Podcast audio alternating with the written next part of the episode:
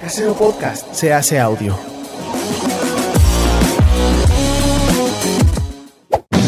¡Chavos, banda! Este programa es patrocinado por ustedes mismos. Si quieren apoyar nuestro proyecto, lo pueden hacer por medio de Patreon en patreon.com diagonal herejes el podcast.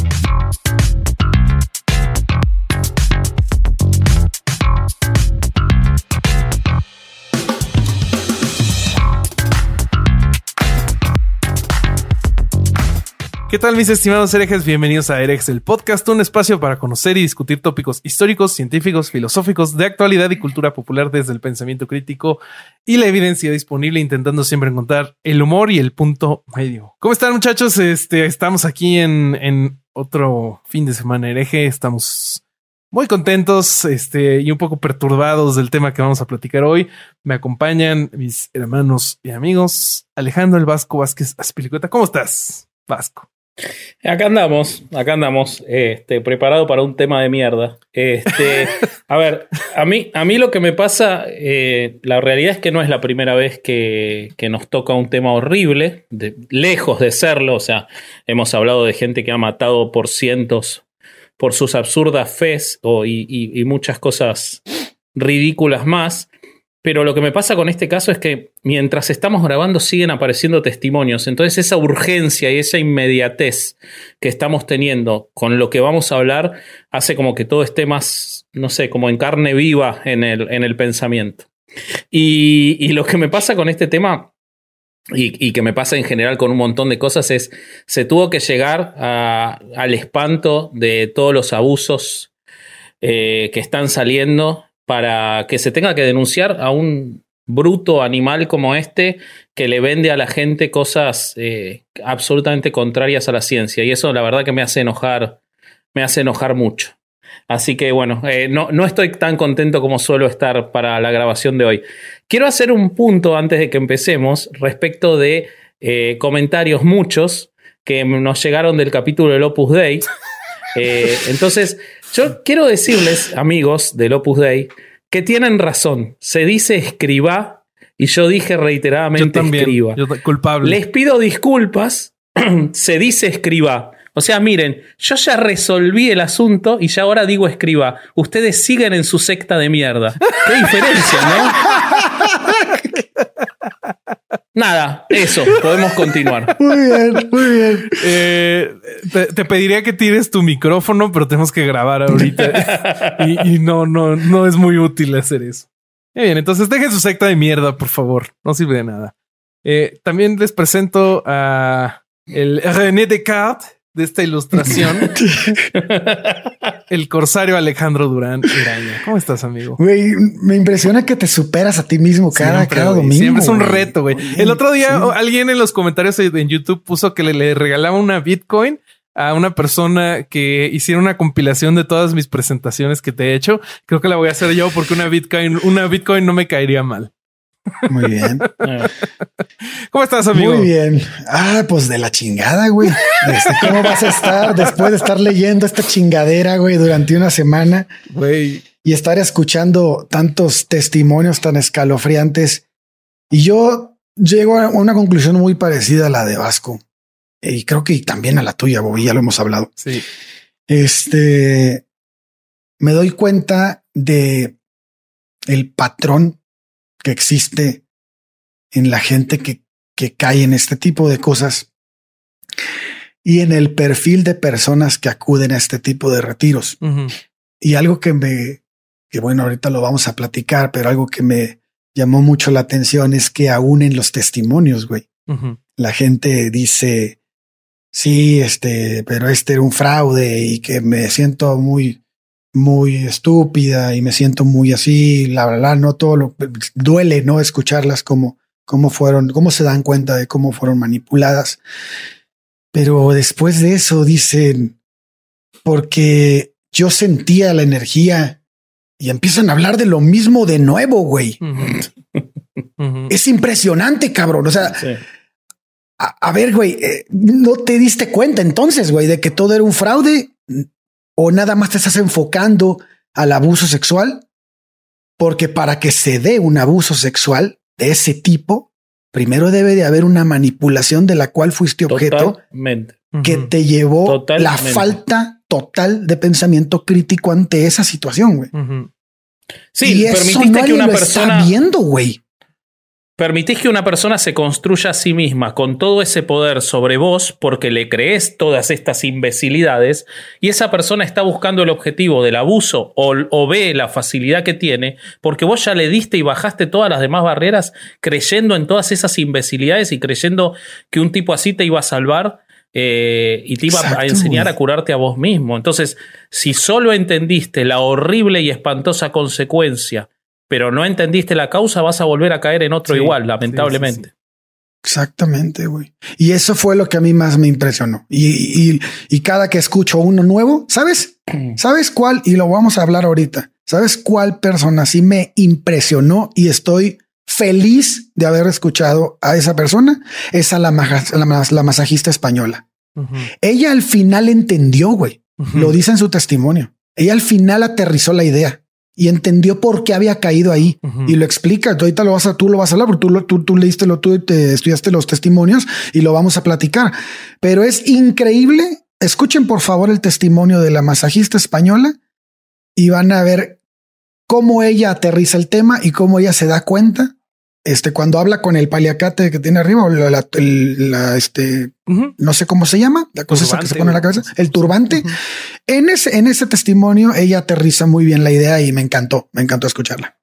Bueno, cuando quieras, Bobby. Pues justo creo que también vale la pena hacer esa aclaración. Aquí no les vamos a volver a pasar los testimonios porque los testimonios ya están afuera. Eh, los pueden encontrar en, en el perfil de Instagram de eh, Maire Wink.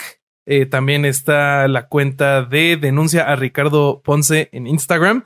Ahí Buenísima cuenta. Excelente. Ajá, sí, sí, este, excelente. Porque además de estar sacando a la luz los testimonios, los están condensando y ahí mismo están este, ayudando a encaminar ayuda a, a las víctimas del lado legal, del lado psicológico. Entonces, si ustedes o alguien que conoce fue víctima de esta persona, eh, vayan a, a este perfil en Instagram, que es denuncia a Ricardo Ponce en Instagram. Sí, hoy domingo hicieron un. Hoy es domingo 6, mientras grabamos. Hicieron un live con una psicóloga que hablaba sobre cómo la gente entra en este tipo de.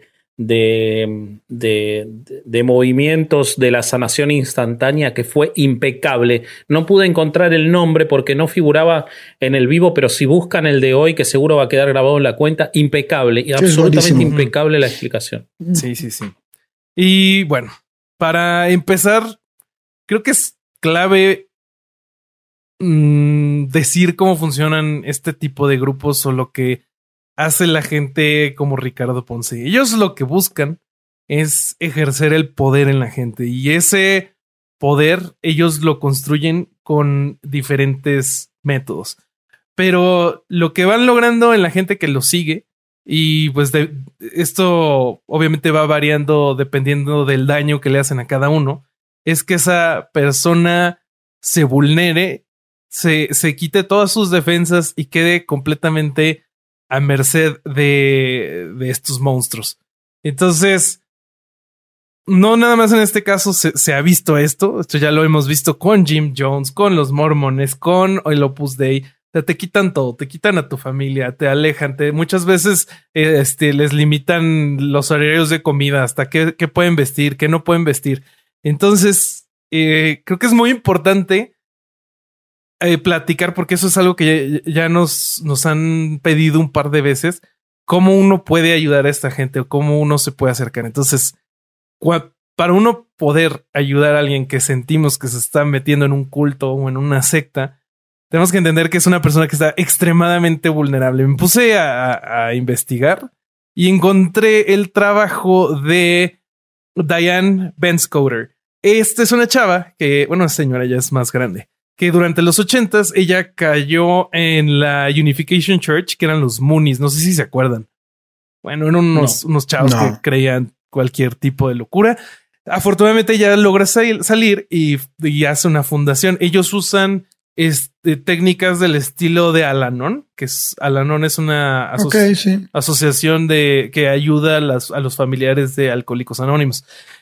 Y lo que ella dice es que cuando uno intenta ayudar a una persona que está en un culto, pues primero lo que ella intenta es ir a con la familia de, esta persona y buscar bajar el tono, porque cuando alguien está en una secta te dice cualquier tipo de babosadas y es muy fácil caer en la burla y en la confrontación. Entonces, intentar reducir la burla y la confrontación es muy importante. Eh, se explica que cualquiera puede caer en el engaño y eso sí es muy importante porque, pues, luego gente muy capacitada o, muy inteligente llega a caer en estas cosas. Totalmente. Así es. Eh, y, bueno, ya de esta debilidad que, que, que, le hacen a estas personas creer que tienen, eh, se hace para que ellos se sientan aislados. Entonces, una forma para empezar a traerlos de regreso al mundo es intentar encontrar terreno en común. No sé, si en este caso estaban aislados porque decían es que solo en este grupo encuentro mi, espiritualidad, bueno, pues buscar ahí algún terreno en común. El chiste es conectar de alguna, de alguna forma. Y mediante esa conexión, mediante algunas preguntas sin ser muy confrontativo, el chiste es plantar la duda. Y, y de ahí intentar crear y mantener una, una relación con esta persona y pues cuidarla mucho para que sienta que tiene una conexión con nosotros y de ahí pues intentar eh, ponerle esas semillitas de pensamiento crítico. Y bueno, entonces así es como pueden ayudar a alguien que creen que está siendo seducido por una secta o un gurú de estos. Eh, ahora sí, platiquemos de Ricardo Ponce, que es el, tema de hoy, muchachos. Sí, eh, me gusta lo que, lo, que, lo que decías recién, porque de cierta forma es intentar, eh, es el antídoto de lo que esta misma gente hace, ¿no?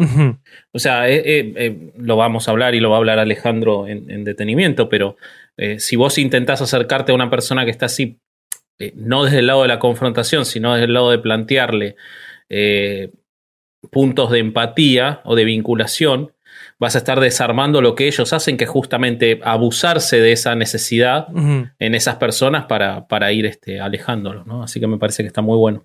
Sí, exactamente. Y yo, yo no sé si sea posible, güey. Yo, creo que sí, pero es un trabajo muy largo, güey.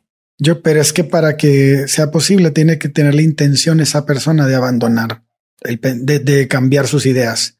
Eh, sí, pero yo lo veo, o sea, debe de haber alguien como la masajista española.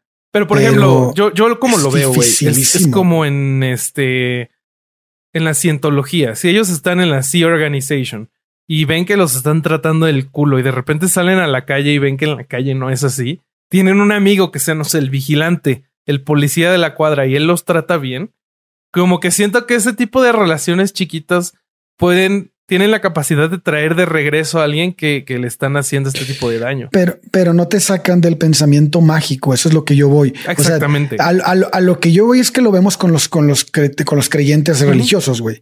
Dices, tú les puedes poner a Maciel, tú les puedes poner la historia de Teresa de Calcuta, tú les puedes poner a quien quieras, a la porquería más grande Juan Pablo II, a quien quieras, güey. Y aún así te van a decir, bueno, es que esos son las personas, mi creencia es otra cosa. O sea, sacan, sacan de ahí, separan, separan la, la, la, idea que tienen ellos preconcebida algo que ya le dieron su valor, lo sacan de ahí y por eso es que van a seguir cayendo en este tipo de cosas. Pero por eso es, lo importante que, que, que, dice Diane Ben Scotter de plantar las semillas de la duda. O sea, si uno está afuera y investigó cómo funcionan las sectas, tiene, yo creo que la responsabilidad de platicar a la totalmente. Aquí lo estamos haciendo. O sea, es, lo que en eso estoy totalmente de acuerdo. Por eso te amo, cabrón. por eso. en lo que, en lo que me, veo muy, en lo que me siento muy desanimado es en que después de escuchar los testimonios, güey, cabrón, les acaba de pasar, güey. Sí. Les acaban, los acaban, les acaban de ver la cara, güey. Les acaban de, de, abusar sexualmente, de hacer y siguen creyendo en esas cosas, güey. O sea, eso me, me, me no me, me desanima mucho, güey. A mí también. Hey, it's Kaylee Cuoco for Priceline. Ready to go to your happy place for a happy price? Well, why didn't you say so? Just download the Priceline app right now and save up to 60% on hotels. So, whether it's Cousin Kevin's Kazoo concert in Kansas City, go Kevin, or Becky's Bachelorette Bash in Bermuda, you never have to miss a trip ever again. So, download the Priceline app today. Your savings are waiting.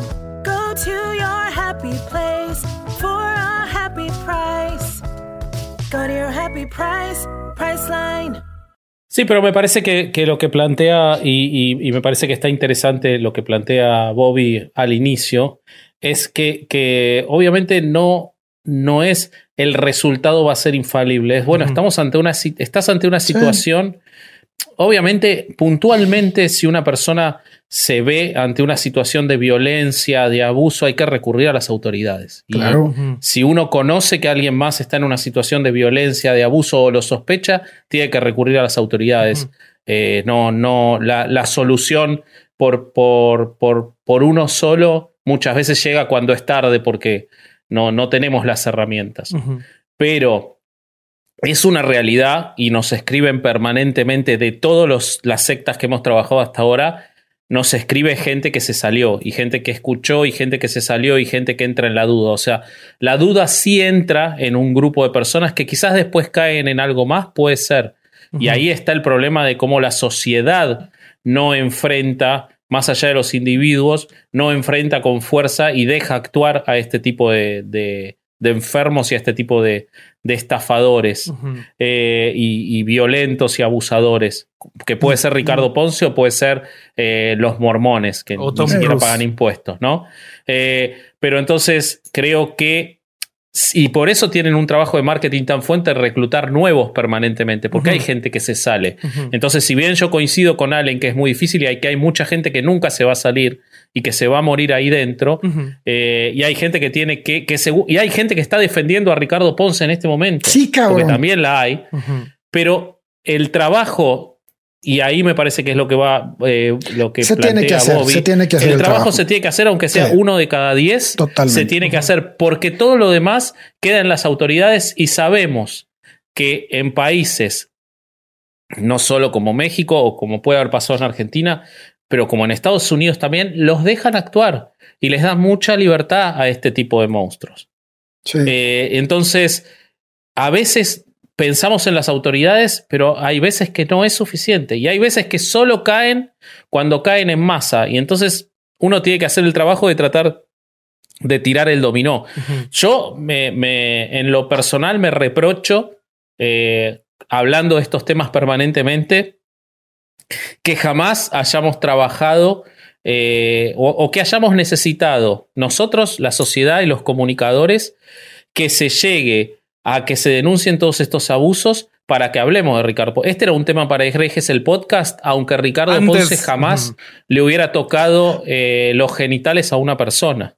Porque lo que está haciendo, y ahora cuando tenga oportunidad les voy a contar qué considera él de la psicología y de la medicina, es gravísimo. Y es Sí. gravísimo y debe haber dañado a miles de personas con eso. Entonces, aún, y, y seguramente que hay muchos más que viendo esto se van a limitar y no van a cometer los abusos, hay que combatirlos también. Porque la semilla que permite que se llegue a estos extremos es darle todo ese poder a esta gente que no está preparada ni que debería tenerlo. Nadie debería tener tanto poder sobre una persona, menos este tipo de, de gente. No, y, esto, y esto también es a lo que te lleva a poner las ideas en la misma mesa, dándoles el mismo valor, güey. Exacto. O sea, eh, aquí es una prueba más de que no todas las ideas tienen el mismo valor. Todas las ideas son válidas al momento de emitirlas, pero no tienen el mismo peso. El, el peso se lo dan los fundamentos que tienen. Y estas ideas de este güey no tienen ningún fundamento y además tumba ideas que sí lo tienen, güey. Exacto. ¿No? Exactamente. Es gravísimo. Eh, la, la- la conducta y las terapias que, que llevaba adelante este sujeto, que decía que ni siquiera eran terapias, eh, son muy, muy graves por varios aspectos. Eh, en primer lugar, por, por la propia, el- porque la- quien cree en esto, que se puede autosanar sacando sus emociones, después lo veremos, se aleja de la medicina que realmente lo va a curar. Pero además porque una persona que te está diciendo yo soy el que te puede dar esto porque yo me comunico con seres espirituales, como hay miles de testimonios y como él mismo lo dijo, genera esa sensación de dependencia que lleva a las sectas, a la construcción de la secta que es de lo que estamos hablando. Así es. Este tipo, si no era porque lo denuncian, este tipo dentro de 5 o 10 años es imposible de resolverlo de esta persona. Y termina en una organización gigantesca como las tantas que hay sectarias Protegida, o. Esto era un Nexium. o termina en en un. James- o termina en un Jamestown. Sí. Claro. Porque lo- si no es por la... En Jonestown. Sí. Si no es por la valiente que denuncia y que tiene los canales para hacer recibida su denuncia, para que esto explote, esto no sabemos dónde termina. Y esto es consecuencia y es la culpa también, y hay que asumirla, de un montón de comunicadores que irresponsablemente invitan a este tipo de gente a hablar de estas estupideces gravísimas y que lo único que hoy se están reprochando es haberlo invitado porque era un abusador. Y Sí. que sea un abusador es espantoso y es gravísimo. Pero invitar a un medio de comunicación a hablar a una persona que dice que puede ayudar a autosanarte porque se comunica con seres espirituales y porque la cura de todas las enfermedades está dentro tuyo. Y mirarlo sonriente cuando está diciendo que curó el cáncer, que curó el SIDA y que curó el lupus, y que lo único que te arrepientas es de que lo invitaste y resultó Por ser un abusador. sos un irresponsable, porque lo que quiere decir es que vas a invitar a otro a que vuelva a decir que curó el cáncer y le vas a volver a dar un micrófono, porque tu, tu único arrepentimiento no es haber invitado a esa bestia, sino haber invitado a esa bestia que después resultó que además abusaba de gente, lo cual es un espanto, pero ya debería, tu, tu responsabilidad como comunicador debería haber sido, debería haber entrado antes y no en ese último momento. Y no, No, son- y no solo antes, ¿eh? Perdón, Bobby. Este, no, no solo antes, cabrón, también después. A ver, si tú tienes un episodio con este imbécil que- y además que le diste tanta fuerza y que recomendaste a personas Que a que fueran ajá. a sus retiros, güey. Entonces, y tiene, y además estás dentro del top 10, cabrón, de Spotify, donde te escuchan más de, no sé, 100 mil personas, más de 200 mil personas al mes, güey o más de 300 mil personas al mes. Cabrón, no mames, tienes, tienes una responsabilidad altísima, güey. Pero además, si vas a, si vas a, dar, a tratar de, de componer lo que hiciste mal, pues haz un episodio donde digas por qué carajos lo que dijo este güey está mal. Y no lo borres como que no exhíbelo. Y no lo borres, güey. Ah, qué chingón, lo borro, lo tumbo y pido disculpas. No, ni madres, güey. Esa es cultura de cancelación. Y finalmente, lo único que nos demuestra es que quitando las cosas van a volver a pasar al otro día. ¿Por qué? Porque ya no están, güey. Ya no son, ya no son sujetas a crítica. No, de lo Si que ves, ¿no? eh, lo que siento que demuestra, perdón, Vasco, es que para estas personas es mucho más importante deslindarse y, y no ser responsables de las cosas que causaron que intentar, o sea, ya la cagaron y hacer algún bien. O sa- sacar algo bueno de esta situación, ayudar a que la gente se saque la cabeza del culo. No, eso no es importante. Lo importante es que ellas salgan limpias. Entonces, Pero la cantidad de comentarios que hay en el post donde anuncian que borraron el episodio, de gente diciendo yo los descubrí por ustedes, Sí. yo los descubrí por ustedes, yo los descubrí por ustedes, yo fui a lo de Ponce porque lo descubrí por ustedes. Entonces, Yo confié in- en ustedes. güey. invitaste a un tipo a hablar de la autosanación, no habiendo ninguna evidencia científica de que vos te puedas curar a vos mismo el cáncer. Vos lo invitaste a que durante una hora hablara de esas burradas e hiciste que un montón de gente fuera a seguir a esa persona al invitarlo, conociendo, la, conociendo la- la- la difusión que tienen las ideas. Y estamos hablando de ese caso porque es en el que tuvo, pero hay un montón y hay canales de televisión y hay entrevistas por todos lados. Mucha gente lo entrevistó. Entonces, Sí. hacete cargo y la, la solución es no invites más a pseudocientíficos, no invites más a estafadores. sí. Invita a médicos, invita a oncólogos. Y si, no te, y si te parece aburrido el oncólogo, no hables de cáncer si no estás a la altura de las circunstancias. Exacto. Pero no invites a un tipo a hablar de la autosanación y de cómo curó el SIDA.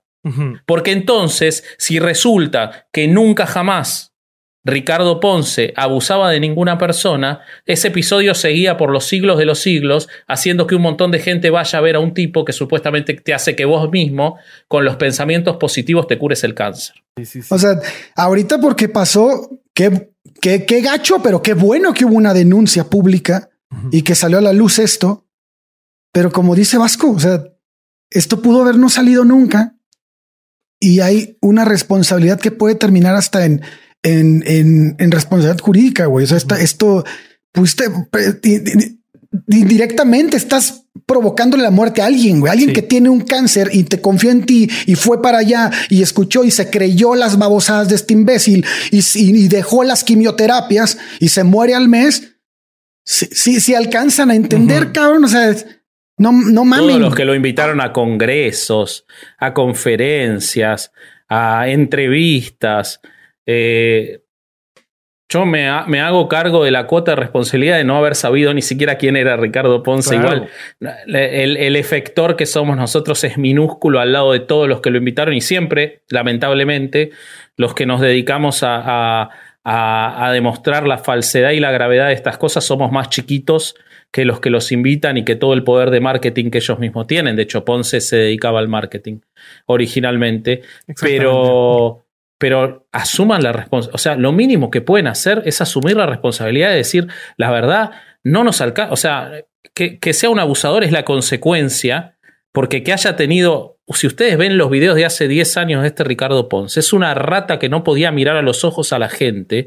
Así es. Una rata que no, que no podía mirar a los ojos a la gente y le dieron un poder enorme y ese poder le dio la impunidad de abusar y todos los testimonios muestran, o muchos testimonios muestran, que si no salía Maire a hacerlo público, probablemente esas, esas personas que hoy están dando testimonio no sabían cómo salir y seguían en el ciclo de abuso. Y ese poder se lo, no- ese poder se lo ganó no porque es Ricardo Ponce. Ricardo Ponce no existe. Se lo ganó por decir que hacía la autosanación y que Sí. hablaba con Jesús. Y si lo dijo es porque lo dijo en un montón de medios de comunicación que le dieron el lugar para que lo diga. Entonces háganse cargo de la construcción de una secta también. Todos los que con una tilinguería y responsabilidad que abruma invitan a estos tipos a hablar de esto como si fuera medicina. O psicología o al- cualquier Sí. este, ciencia médica que sí, sí. Eh, Ah, pues puede ser que vamos pero- empezando y ya estoy emputado. güey. Sí, yo también. Yo pensé que esto iba a ser el final del capítulo, ¿no? Sí. pero la verdad que lo veníamos hablando tanto. Estamos, estamos enojados en serio hoy. sí, hoy, hoy la amargura viene desde el principio. Eh, No es, eh, no es el tipo de episodio que, que preferimos hacer, pero sentimos que no podíamos dejar de hacerlo.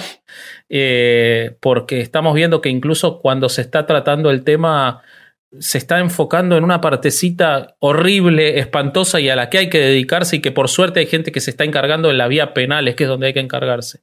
Pero estamos permitiendo, al, al no hablar de quién es este tipo y de qué hacía y de qué vendía, estamos permitiendo que el espacio que, que, que deje vacío este tipo lo cubra otro ofreciendo exactamente lo mismo y que la gente siga yendo.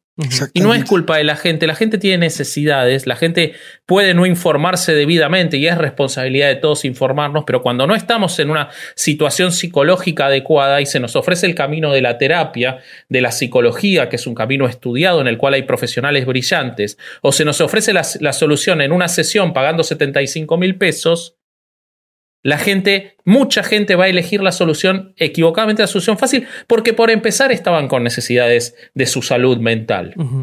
Entonces no podemos exigirle a esos. A los que hay que exigirle es a los que por lucro, por interés o por reproducciones de sus canales invitan a este tipo de irresponsables a decir este tipo de burradas para ayudarlos a construir su secta.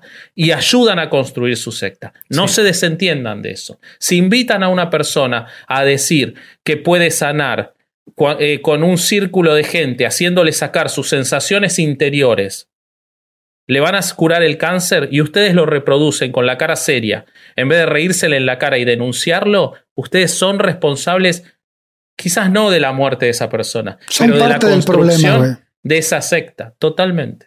Totalmente. Eh, charlamos un poquito en, en particular de las cosas porque siento que si no vamos a seguir este, Sí. tirando nuestra, nuestra ira y nuestra, fru- nuestra frustración. Yo me siento profundamente frustrado. Sí, siento yo que también, güey. Sí, sí, en sí. un punto es como que no hay nada que podemos hacer. No hay nada que podemos hacer. En dos años vamos a estar hablando de otro tipo otro igual. idiota, Esa es es- la realidad de todo esto. Sí, la realidad de todo es esto es, que en dos años vamos a estar hablando de otro tipo igual. Porque los canales que tienen son mucho más fuertes que lo que puede hacer cualquier bien intencionado, porque se termina con Ricardo Ponce, no se termina con la pseudociencia y con la sanación mágica.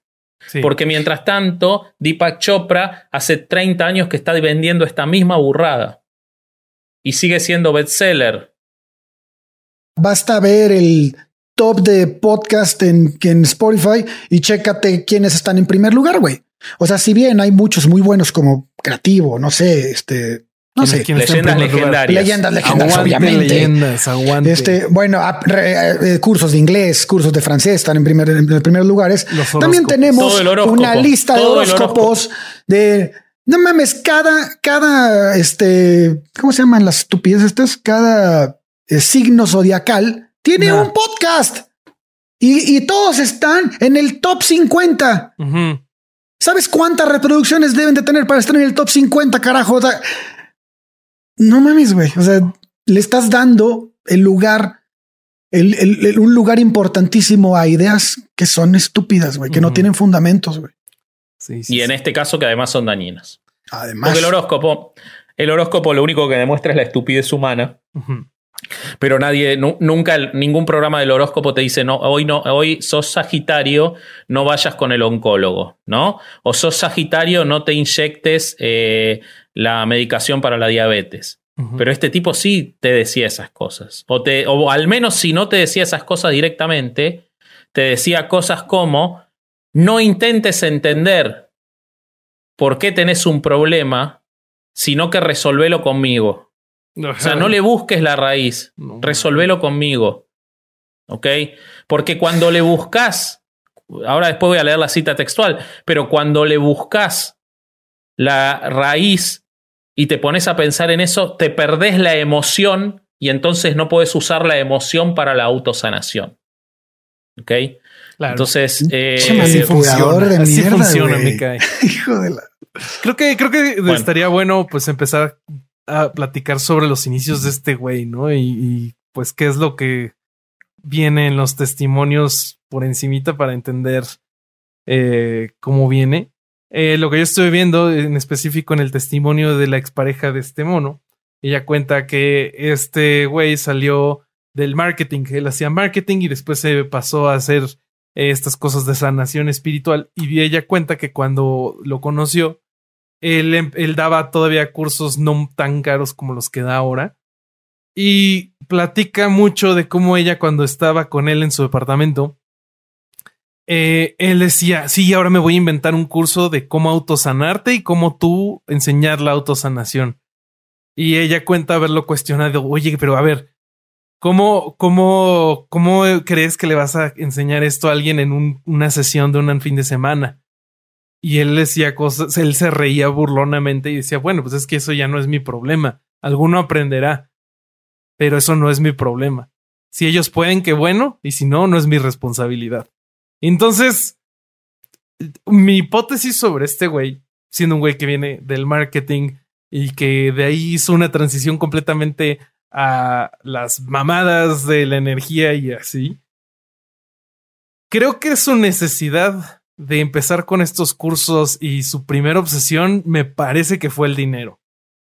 O sea, No, bueno, claro, güey. iba por el, iba por el- las líneas del poder, obviamente, pero me parece que fue iba, iba en un principio eh, relacionado con el dinero. Y yo lo que creo es que mientras más grandes iba teniendo grupos, mientras empezaba a tener más fanáticos, él se dio cuenta del poder que tenía sobre la gente y que empezó a, de cierta manera, curar sus métodos para controlar lo más posible a la gente. Y de, lo que estuve viendo, no fue tan grave, por ejemplo, como Jonestown, donde se llegó a un suicidio colectivo de más de 100 personas, si no mal recuerdo.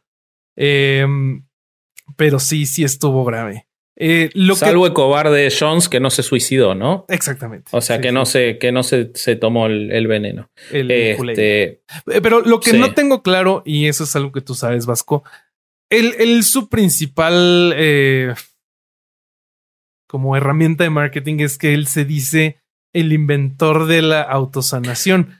Yo no le encontré estudios, no, ni siquiera hay una página de Wikipedia de Ricardo Ponce. Si tú te metes a su página, vienen los cursos que él imparte, pero no tiene Mm. ninguna credencial. Entonces, si ¿qué- querés ¿de te dónde cuento un viene? poco de ¿Qué esa es mierda. Sí, sí, La sí. cosa es así. La cosa es así. El irresponsable hijo de puta este empezó eh, muy joven, porque es una persona joven, tiene creo que 32 años o una cosa así. Eh, hace más de 10 años ya hay registros. Yo estuve buscando, a mí me tocó la, horrible tarea, a los chicos le tocó la peor tarea de escuchar los testimonios, a mí me tocó escucharlo a él. Eh, escucharlo a él es una cosa asquerosa, asquerosa, es un, es un patológico, mentiroso, eh, manipulador, horrible, desde el tono, desde las palabras, se ve que es una persona muy formada, se ve que es una persona de buena cuna eh, en el sentido económico, socioeconómico, utiliza muy, está muy estudiado el tono, el tempo de sus palabras, la terminología que utiliza, cómo repite la cadencia, la duración de sus podcasts que son 10 minutos para mantener la atención en algo, no decir nada, realmente no dice nada, él jamás explica la autosanación. Él dice que él eh, no es un gurú, que él no es un, un salvador, que él no es este, nada, que él es una persona, una guía de autoconocimiento, experto en liberación emocional, nada, eh, pero que lo más importante es que él dice haber creado la autosanación, que quiere decir haber comunicado esta cualidad que tiene el ser humano de transformar su vida, de autosanar su vida y de hacerle saber que él es el responsable de esta creación de vida interna y externa. Vamos a empezar por algo, antes de seguir charlando de esto, que él no inventó la autosanación. Por empezar, no puedes inventar algo que no existe. O, no lo puedo como, creer. O como decían, como decían en un podcast, si lo querés ver de alguna manera, todo es autosanación, porque a vos te dan herramientas la medicina, la medicina te otorga, te da medicación, te da tratamientos, lo que sea, pero no todos los cuerpos reaccionan igual a esos tratamientos. O sea, la, medicina te cura en el sentido de que ejerce un resultado, pero no ejerce el mismo resultado en todos. Entonces, si lo querés ver de una manera tan irresponsable, todo es autosanación, porque al final el que se termina sanando es el cuerpo con las herramientas que le otorga la medicina. Pero eh, él no inventó la autosanación. Hay una autora de 1900, que escribió un libro en 1972 que se llama La curación de las enfermedades mediante el poder de pensamiento, que es Kate Atkinson Bome, a la cual él probablemente le robó casi todas las ideas, aunque hay un montón de autores más. Deepak Chopra en el 89 escribió el libro La curación cuántica, porque vieron que Chopra es fanático de usar cuántico, eh, que dice que, que eh, hay una habilidad en la conciencia de corregir de manera espontánea los errores de otra parte de la conciencia que es el cuerpo. O sea, una parte de la conciencia, que es la mente, tiene la habilidad de, auto, de corregir de manera espontánea los errores de otra parte, que es la, eh, el cuerpo. Y él combinaba, ya en el 89 hablaba de algo que tenemos que hacer algún capítulo alguna vez para reírnos un poco, no como hoy, este, que es eh, la medicina ayurvédica eh, tradicional. Y él lo combina con conceptos de su física cuántica inventada y dice que con esa combinación en ese libro explica cómo alguien se puede autocurar. Entonces, cuando este caradura habla de que él inventó la autosanación, realmente no, no es consistente ni en eso. Entonces él dice que todo el, estoy citando el episodio 29 de Radio Ananda, uno de sus podcasts que ahora están todos en modo privado, no sé cómo llegué, pero este, en el que él dice que ahora por suerte todo el mundo habla de la autosanación, siguiendo mi legado, porque la autosanación, la autosanación es ahora la técnica del momento como en algún momento fue la psicología, dice el no cabrón. Ponen un pie de igualdad. La imbecilidad que hace él, que además depende de que él esté en el lugar, porque él no le enseña a nadie, él siempre vuelve una y otra vez a que es con él esto, y ahí viene lo de la construcción de una secta, y lo que le permite luego llegar a los abusos. No nos olvidemos de esto. No se llega a que este tipo esté solo con una persona vulnerable en un lugar si antes no se le hubiera permitido hacerse rico y famoso hablando de la autosanación. ¿Ok?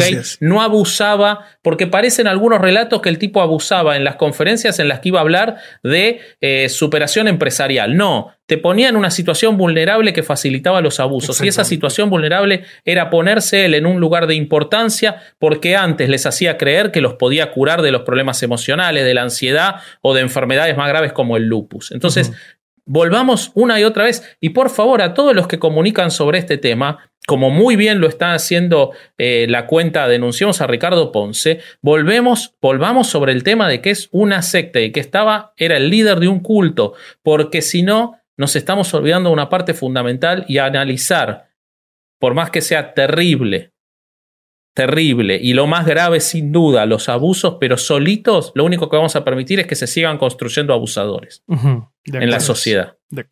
Entonces, él decía que esto no es una técnica. Y acá está Bobby, vos decías que no hay una página web de que explique qué es la autosanación. Sí, acá sí, tenés la explicación.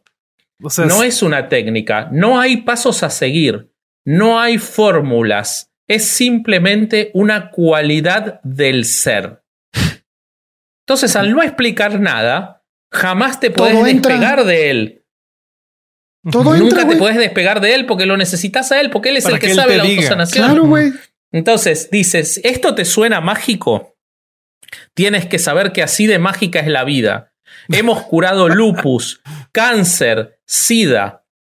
Hemos logrado que gente que necesitaba medicinas deje las medicinas y mejore madre. su calidad de vida, su éxito económico, empresarial, de relaciones, familiares.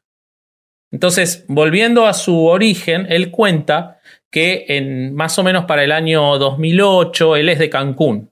Entonces él vivía en Cancún y, y tenía, cuando todavía estaba en la preparatoria, creo, eh, armaba grupos en los que discutían temas como este. Esta es la historia que él contó después, ¿no? Por, vos ves de los testimonios que es toda una construcción, una ficción.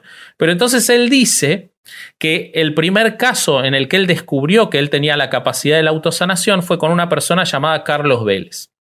Carlos Vélez era el padre de una amiga de él. Entonces, en un momento, la, eh, eh, la amiga estaba en estos grupos que él armaba, en los que charlaban estas cosas, supuestamente, y un día lo llama este Carlos Vélez y le dice, escúchame, eh, Ricardo, yo la veo a mi hija que viene tan bien y que le ha cambiado la vida. Yo te quiero contar que los médicos me dieron una semana de vida. Explícame qué oncólogo yo- si hay algún oncólogo escuchando o un médico general o lo que sea, que me corrija. Nunca escuché que den de a semanas la vida. Tipo, te queda una semana. Te queda una semana. No, no, no existen esos parámetros tan. Bueno, el tipo le dijo: Me queda una semana de vida. Porque tengo un cáncer, estoy muy grave, me voy a morir. Entonces le pidió ir a verlo.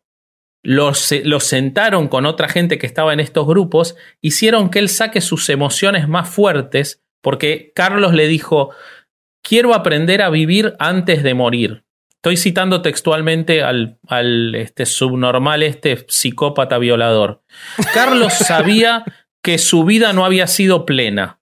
Esa fue la clave de toda esta sanación.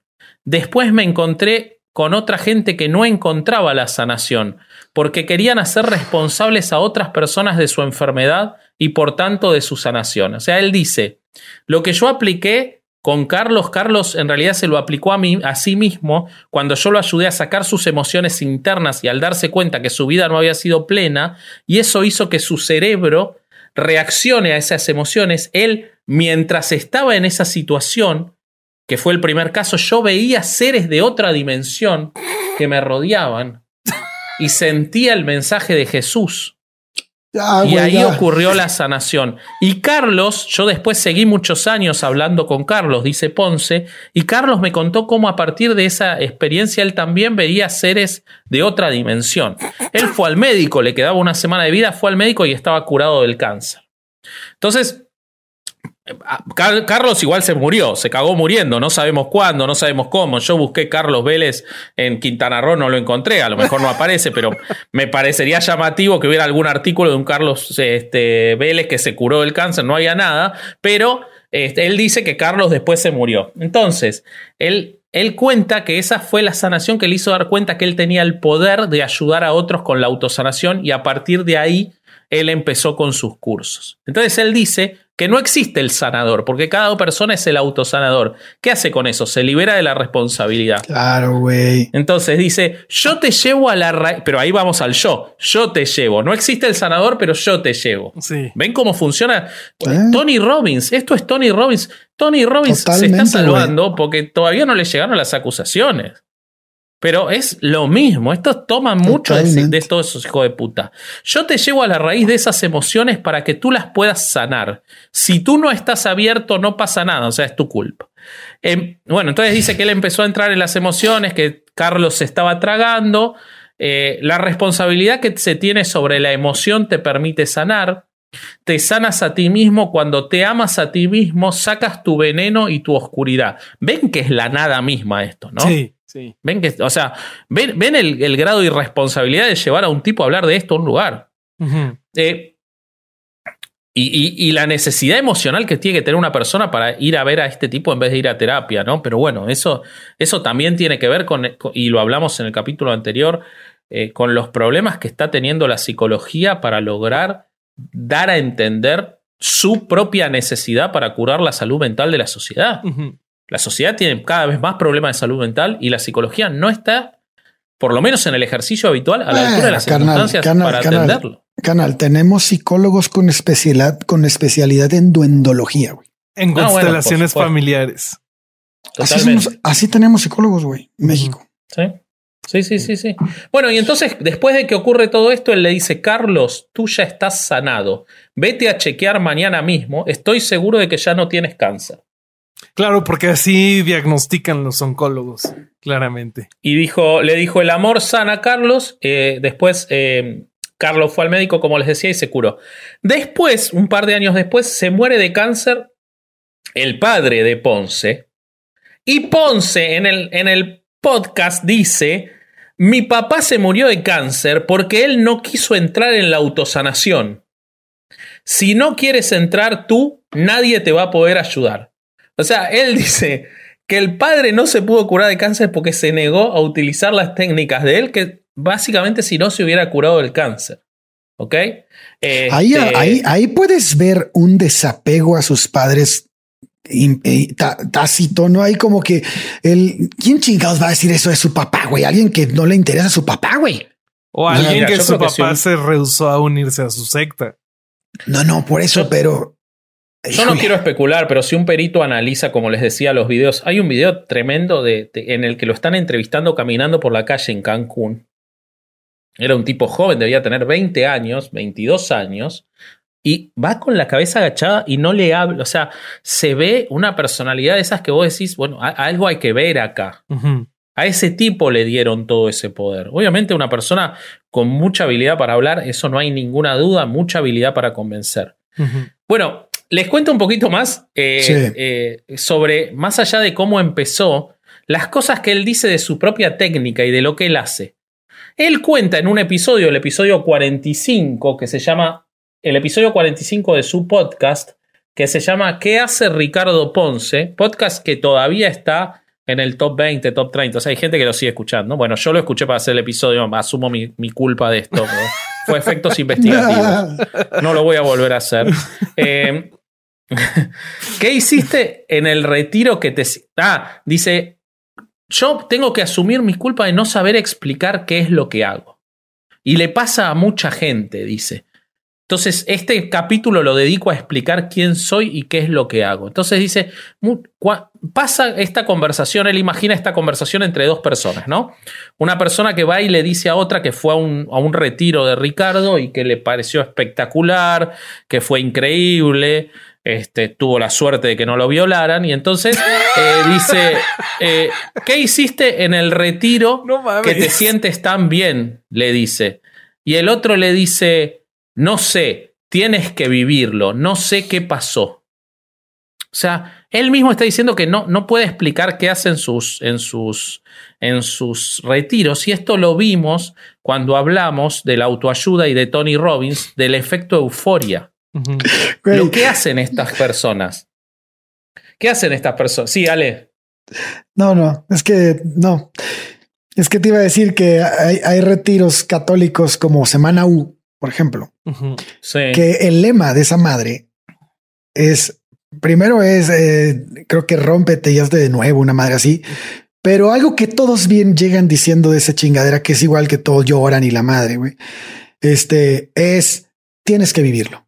Es exactamente lo que acabas de decir, güey. Es que lo- los retiros son de secta. Lo- los retiros claro, son una güey. secta, güey. Y lo voy a explicar al ratito, pero justo eh, este güey Sí, operaba sí. con retiros para poder poner a la gente en un estado vulnerable. Y con separación de grupos también. Igual que hacen los retiros, que no te dejan tener relojes, que no te dejan hablar con la te gente. quitan teléfonos, te quitan todo. sí. Exacto, exacto. Sí. Pero les cuento un poquito qué es esto del Sí, efecto sí, euforia. Sí, sí. ¿Por qué la gente va? Está bueno el, el pie que hiciste. ¿Por qué la gente va y dice tienes que vivirlo? Esto tiene una explicación científica. A diferencia de todo lo que hablamos, queridos podcasts, ¿por qué no invitan a los que explican el efecto euforia en vez de a los que lo provocan? A la próxima vez sean un poco más responsables.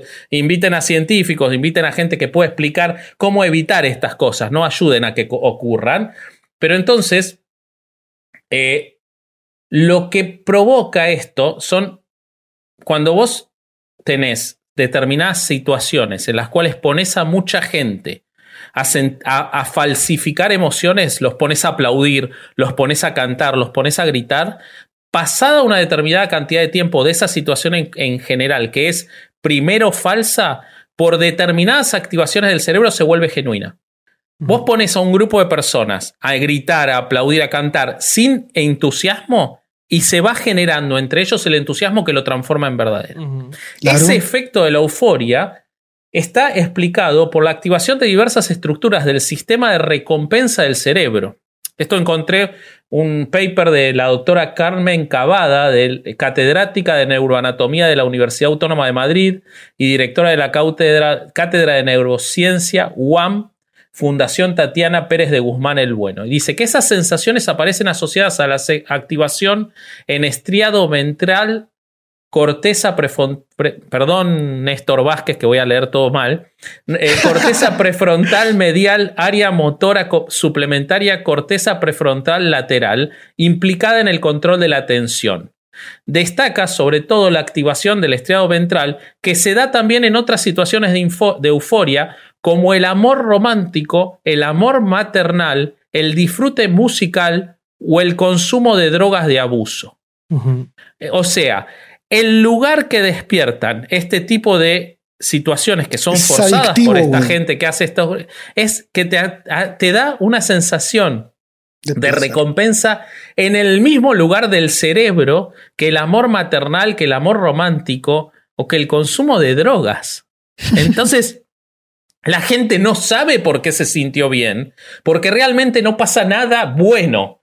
Ya, vi- ya vamos a hablar de lo malo que pasa en este tipo de, de, de retiros, pero no pasa nada bueno, pero la gente siente que sí le pasó algo bueno, porque lo forzaron a esa recompensa. Un pequeño Sí. paréntesis en, de, sobre eso último que decías.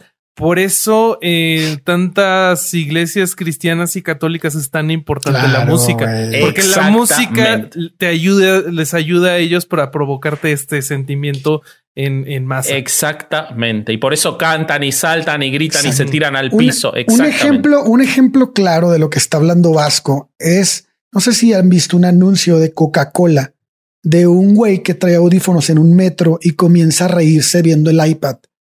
Y entonces la demás gente empieza a reírse con él y al final está todo el vagón riéndose junto. Y dice, la felicidad se transmite. Entonces, Sí. eh, Eso es verdad. O sea, si, si, si alguien se empieza a reír en un camión, en un viaje, yendo por más noche que sea, y se empieza a reír eh, sin poder controlarse, va a terminar todo el camión riéndose, porque ese efecto es el que produce, es el que está hablando Vasco. Pero ahora Pero ¿no te pasó- imagínate. ¿No te ah, pasó alguna vez ir a ver una película cómica en un cine en el que hay poca gente y al escuchar menos risas te causa te menos gracia? causa la menos gracia. Claro, güey. Claro. Eh, Este, y, y esto pasa mucho, lo, lo, lo vemos todo el tiempo. Y ahora imagínate cuando tú llegas a un curso y como lo vamos a ver, llegan y te dicen aquí vas a llorar hasta vomitar. Sí. Entonces tú ya vas, este, tú ya traes en la cabeza que tienes que llorar, güey, porque todos van a llorar, güey. Entonces empieza a llorar el primero y van a llorar todos, güey. Todos, porque, porque todo el que va ahí trae una bronca de algo. ¿Por qué? Porque todos tenemos broncas, güey. Eso, es, eso también tiene que ver con la necesidad humana de sentirse parte del grupo también, ¿no? Claro, claro. De sentirse especial respecto de los demás, pero parte del grupo. Dos cosas que también aprovechan las sectas. Pero eh, le- les voy a seguir hablando de, para, porque si no se va a hacer muy largo lo mío y lo de ustedes es, es mucho más jugoso. Yo quiero que se entienda de qué, de qué tipo de psicópata estamos hablando y de por qué se cae en esto. Toda su explicación, su otra parte de la explicación de lo que él hace es las vibraciones. Vibrar alto. ¿No? No sé si ¿Qué lo carajos escucharon. es eso, güey? Mucha gente habla de eso ahora ¿En qué últimamente. frecuencia Muchos- hay muchos- hablan de esto, hay no? un podcast que se llama Vibrando Alto. Sí, sí, sí. Hay un montón de ¿cuántos gente que habla de hertz creen que sea? Esto es mundial. vibración? Bueno, escucha. Detrás de todo, detrás de todo lo que ocurre, está la vibración que le da forma a lo que llamas vida. Lo que vibras creas, lo que sientes comunicas. Vibremos alto, vibremos juntos valientes. Esta es una de sus frases que la repite mucho, incluso está en su sitio web, en, este, en esta página lo dice. Entonces, yo me metí a buscar qué carajo son las vibraciones y encontré en otra página similar a Ponce que decía que cuando vibramos alto nos sentimos con energía, porque nuestros pensamientos están creando una vibración que busca y coincide solo con frecuencias similares. Ahí tenés tu frecuencia, Rob. Pero lo contrario también es verdad. Cuando estamos vibrando bajo, es que comienzan los problemas. Nos sentimos mal, en una mala racha y con mala Esto suerte. es el secreto. Y parece que nada. Bueno, entonces, volviendo a lo que hablábamos al principio. Y al motivo de nuestra frustración profunda, porque con Ricardo Ponce no se acaba el problema y va a aparecer otro Ricardo Ponce dentro de dos años, si no atacamos la raíz de todo esto, si no atacamos la raíz de esto, vamos a tener otro tipo igual. Es que hay un montón de gente que habla de las vibraciones, en un montón de programas y de que no es nada, escuchen lo que es, no significa nada, es un invento, no hay ninguna eh, ninguna explicación científica, física a esto. No vibramos nada, no existe ninguna vibración que tenga que ver con nada que pueda modificar el funcionamiento ni de nuestro cerebro, ni nuestras relaciones, ni de nada. Y entonces un tipo como este, muy vivo y especialista en marketing, escuchando cuánta gente que habla de las vibraciones, entra en ese sector y les dice, bueno, yo con las vibraciones además te puedo curar el lupus o te puedo curar SIDA. el SIDA. Pero entonces sacamos a Ricardo Ponce, pero dejamos a los que hablan de las vibraciones y estamos en el mismo problema. Sí. ¿Ok? Entonces, él dice que él tenía un problema, que es que la gente de mercadotecnia de su, de su grupo de trabajo le decía que mucha gente lo ubicaba y lo recomendaba, pero sin saber realmente qué es lo que él hacía. O sea, él lo dice, él dice, hay mucha gente que me recomienda y no sabe qué es lo que yo hago. Porque Está- ni tú sabes, imbécil. Porque no existe lo que él hace. Pero el existe, problema es que hay mucha gente que lo recomienda. Se llama estafa. Pero hay mucha gente que lo recomienda. O sea, ataquemos eso porque no tenemos respuesta, sino. Y entonces, es algo que me ha pasado siempre. Cuando iba a entrevistas, no sabía cómo tenían que anunciar, me dice.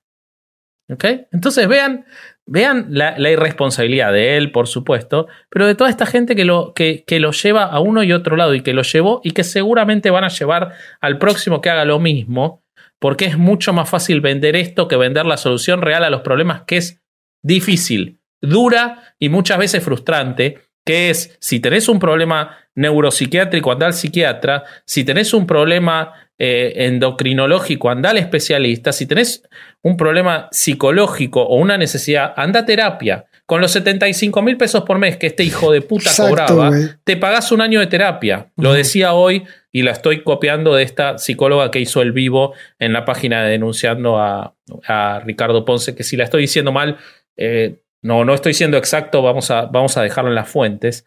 Pero entonces, seamos responsables. Finalmente les quiero contar cómo él dice que curaba la ansiedad y ya, ya los dejo. Estamos hablando de la ansiedad, un problema, una situación que tiene probada evidencia de ser multifactorial en los organismos de las personas, de que tiene que ver con entorno, que tiene que ver con situaciones heredadas, eh, que tiene que ver con eh, este, enfermedades cardíacas que pueden provocar ansiedad, con diabetes, con problemas de tiroides, con dolores crónicos.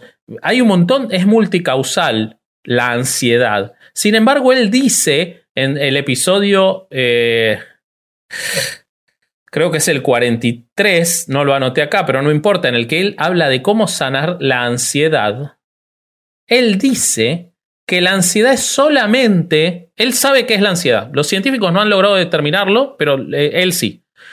La ansiedad es solamente rechazo a sentir nuestras emociones. Solo lo podemos resolver enfrentándolo con nosotros mismos. Así lo resolví yo. A quien antes todo me daba muchísimo nervio y empapaba las camisas, no lo podía controlar. Aunque no había ninguna razón, dice, porque nunca recibí bullying y nadie me molestaba en la escuela. O sea que aparentemente para él las únicas razones, pese a que la ciencia ha determinado que hay un montón de, de, razones que pueden derivar en que se produzca la sensación de ansiedad, él dice que es el bullying o que te traten mal en la escuela. ¿Ok?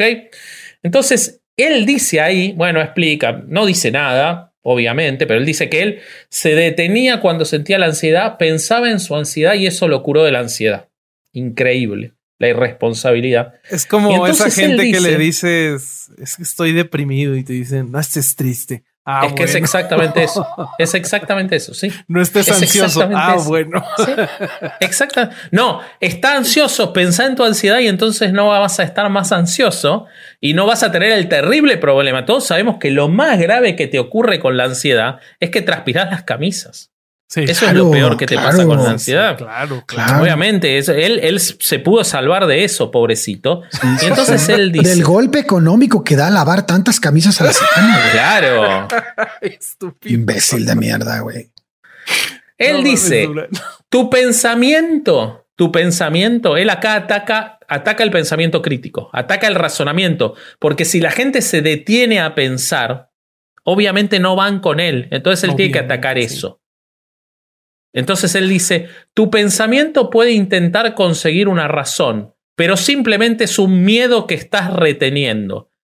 Si nos detenemos a investigar de dónde viene y por qué, ya nos estamos perdiendo de sentirlo. Después ataca la medicina, ataca la, a la, a la, los medicamentos y dice, el sedante no soluciona. La emoción sigue estando adentro del ser humano. Claro, por supuesto, uno tiene que tomar la medicación que indica un psiquiatra y además ir a terapia. Esa es quizás no la solución, pero es lo que hoy, de manera más Efectiva. avanzada en la mayoría de los casos, ha determinado decenas de años de estudios contrapuestos con el procedimiento que establece la ciencia y que establece todo lo que estamos hablando para llegar a una solución, que no es ir a un curso dos días y decir, ah, no, no estoy más ansioso y que otros te griten a tu alrededor, no estás más ansioso, no estás más ansioso, o que venga un degenerado hijo de puta y que además te meta la mano en, la, en, en, la, en los genitales para decirte que todo es abuso, como hacía este tipo, y que así te iba a curar. Y que abuse. Por supuesto que sí, pero porque toda la cadena permite que llegar a eso ya es lo claro, más fácil. Wey, claro. Lo más es, fácil que, es, que, ya es que la hizo raza todo tiene, lo demás. tiene que entender que ese, ese es el, el, el, último eslabón de una cadena que mide kilómetros, güey. Sí. Sí, sí, sí. sí, sí. Sí, sí.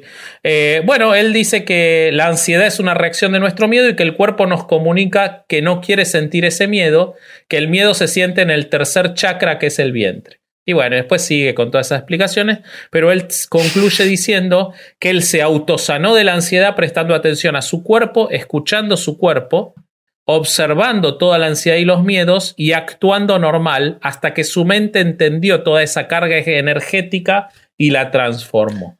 O sea, por, él por... traslada. Pero para, a ver, puede ser que a una persona, puede ser que a una persona le lleve cinco años de terapia, y puede ser que a una persona le lleve tres meses el poder estudiar bueno. en sí mismo las causas, porque obviamente claro. es multicausal, entonces no para todo el mundo es lo mismo, y puede llegar una persona a una conclusión y lograr superarlo. Incluso quizás alguien puede hasta llegar a hacerlo sin terapia, uh -huh. porque tiene la capacidad de autoanalizarse. Porque una persona puede hacerlo, puede pasar que haya uno. Lo que no puede pasar es que un irresponsable diga, aun si fuera cierto que él lo hizo, que esa es la solución para todos los demás. Uh -huh. Y que él lo puede vender como la solución. Sí, sí, y eso sí. es lo que este tipo hacía, poniéndote además en un lugar en el que si a vos te dicen que yo te voy a curar así, así funcionan las religiones. Es, uh -huh. ¿qué, ¿Qué diferencia hay entre esto y un milagro? Nada, güey. Nada. Nada, güey. Bueno, me pongo a escucharlos, amigos. Bueno, muchachos, yo ahorita lo que voy a hacer es que les voy a platicar un poquito de cómo funcionaba ya en la práctica este mono. Eh, ahí algo tiré. Eh, sobre todo en cuanto a las víctimas, porque las víctimas de este güey no solo fueron de carácter se- sexual, como viene en los testimonios, sino es que fueron, tuvo muchísimas víctimas del lado económico. O sea, ya, ya vimos que sus retiros costaban un chingo y que no servían para nada. Para eso yo estuve revisando testimonios y en específico me enfoqué en, en dos en un principio para ver cómo funcionaba con quienes no fueron abusados. Y chequé eh, dos que me llamaron la atención fue el testimonio de Victoria Volklova y de Just Stop. Eh, estos testimonios me llamaron mucho la atención porque ellas dos fueron invitadas a los retiros de este güey por sus agencias de publicidad. Entonces ellas fueron sin pagar. Ellas ¿Quiénes fueron. son ellas dos? Eh, Victoria Volklova es una modelo, es una activista trans. Eh. Jos- Jocelyn Hoffman es una youtuber que creo que tiene más de un millón de seguidores. Eh, hace videos de YouTube. Este. eh, y bueno, lo que ellas platican es que sus agencias las invitaron, ellas tenían ganas de ir a un retiro, no sabían quién era este tipo y fueron. Eso me llama la atención en un principio porque pues las dos son personas que se, o sea, son comunicadoras, son influencers. Probablemente tienen un millón de mensajes en sus, en sus correos, en sus Instagrams, en lo que tú quieras. Y seguramente, pues de verdad no sabían quién era. Pero aquí lo que me llama la atención es que a ellas las llevaron por medio de las agencias, que la agencia, o sea, si no eran ellas, la agencia tenía que haber investigado y pues se ve que ahí había un interés económico por llevarlas. Y seguramente ahí ya hay un, sí. un intercambio de promoción. Bueno, lo que tú quieras. Lo que empiezan a contar ellas es que es sobre cómo funcionan los retiros. El, el testimonio en- de este, de en esta parte lo que más me llamó fue lo de lo que cuenta Jocelyn. Eh, es en los retiros, como ya lo habíamos dicho un poquito antes en el capítulo, son de las cosas favoritas de las sectas, porque es la excusa perfecta para controlarte todo. Y ahorita lo vamos a, a ver. Es- desde que tú llegas a un retiro, y este es el caso en los retiros de Ricardo Ponce, tu, tu realidad física individual está regulada. Tú tienes que estar donde ellos te dicen, tú tienes que presentarte cuando te dicen, estar vestido cuando, como ellos te dicen, eh, cuándo vas a comer, con quiénes vas a interactuar. Es, control de todos lados. En muchos retiros, en, esto, en este no lo mencionan, pero en otro tipo de retiros sí sucede. Existe la depravación del sueño, la depravación de alimentos, de agua. eh, obviamente, en este caso, la explotación financiera, que es pues, parte de, de lo que fueron eh, víctimas. Y eso es por donde empieza. Lo que cuenta eh, Jocelyn es que desde que llegas se te dan unos pañuelos desechables y una bolsa para vomitar. Y que, Claro. sí- y que ella pregunta, oye, pero ¿y esto qué? O sea, ¿por qué me.? No, pues es que se va, la vas a utilizar, vas a llorar y vas a vomitar. Ya te predisponen. Ya te Claro, predispone, güey. como, como decía eh, Durán. Dice que desde el momento uno que él dice, vamos a hablar de la relación con las figuras paternas, que una decena de personas se ponen a llorar desconsoladamente como ella nunca había visto en ningún lugar. Pero uno dice que gritos desgarradores, grit, este, llanto inconsolable. Y ella dice que lo que le parecía es que estaban compitiendo por la atención de Ricardo, que la que más lloraba era la que lograba que él se le acercara. Entonces, que desde antes de que de empezar el retiro, habían quienes ya habían ido a otros retiros y que estaban ahí por una cuarta, quinta ocasión, de pagando 40 mil pesos para que este verga los sanara. Y pues yo quiero suponer que, que no lo han logrado todavía porque eso es- requiere atención psiquiátrica. Luego, eh, en el lado de la- del control de la información no encontré muchos elementos, pero en la parte de control de pensamiento, todo el tiempo Ricardo está usando lenguaje cargado. O sea, esto de este, tu realidad interna, tu realidad externa, tú tienes que dejarte autosanar. Si no te dejas autosanar, este no se puede. Este lenguaje, él lo, lo carga para generar culpas y para que posicionar la, la, la responsabilidad de por lo que él está cobrando en quien le está pagando. Eh, se usan terapias hipnóticas para alterar los estados mentales. Lo que comenta Jocelyn es que él usa mucho la respiración de fuego. No sé si, si han escuchado de ella. Ajá. Esa es una respiración que se hace en yoga que, que tú tienes que respirar muy rápido, lo que te causa que, que hiperventiles. Y eso a mucha gente le puede provocar ansiedad. Al mismo, después de, de estas respiraciones, este, están las sesiones de llanto. Ella cuenta que en uno de estos momentos, este, además, este, una, unas, las personas se iban pasando atrás de cada quien y te decían cosas que le querían decir a, a un familiar y como un estilo de constelación familiar que también se ha probado que no sirven para nada. Y ella cuenta como le intentaron manipular su memoria e implantar memorias que no son suyas, porque una señora se puso a gritarle, es que yo soy tu hijo que perdiste. Y dice que Ricardo se le acercó, él dijo, ah, es que tú en otra vida tuviste este un aborto y él es, eh, y ella que te está diciendo, te está gritando, es tu hijo que murió. Este. Dios. Totalmente razonable, ¿no? Eh, la parte de la, el control emocional también se me hace que está bastante grave. Porque aquí lo que busca este güey es que la gente quede en un cero total emocional. Eh, lo que busca es que tú quedes llorando totalmente vulnerable. Y esto lo que cuenta Joss es que en un momento él se le acercó y cuando le estaba gritando la señora y le dijo es que tienes que sentirlo en este chakra, en el esternón. Y ella cuenta que él le empezó a presionar el esternón causándole dolor. Entonces, entre el cansancio que ella tenía, eh, el estar harta de estar ahí entre esta gente llorando todo el tiempo, y ya no se pudo controlar y empezó a llorar desconsoladamente también. Claro.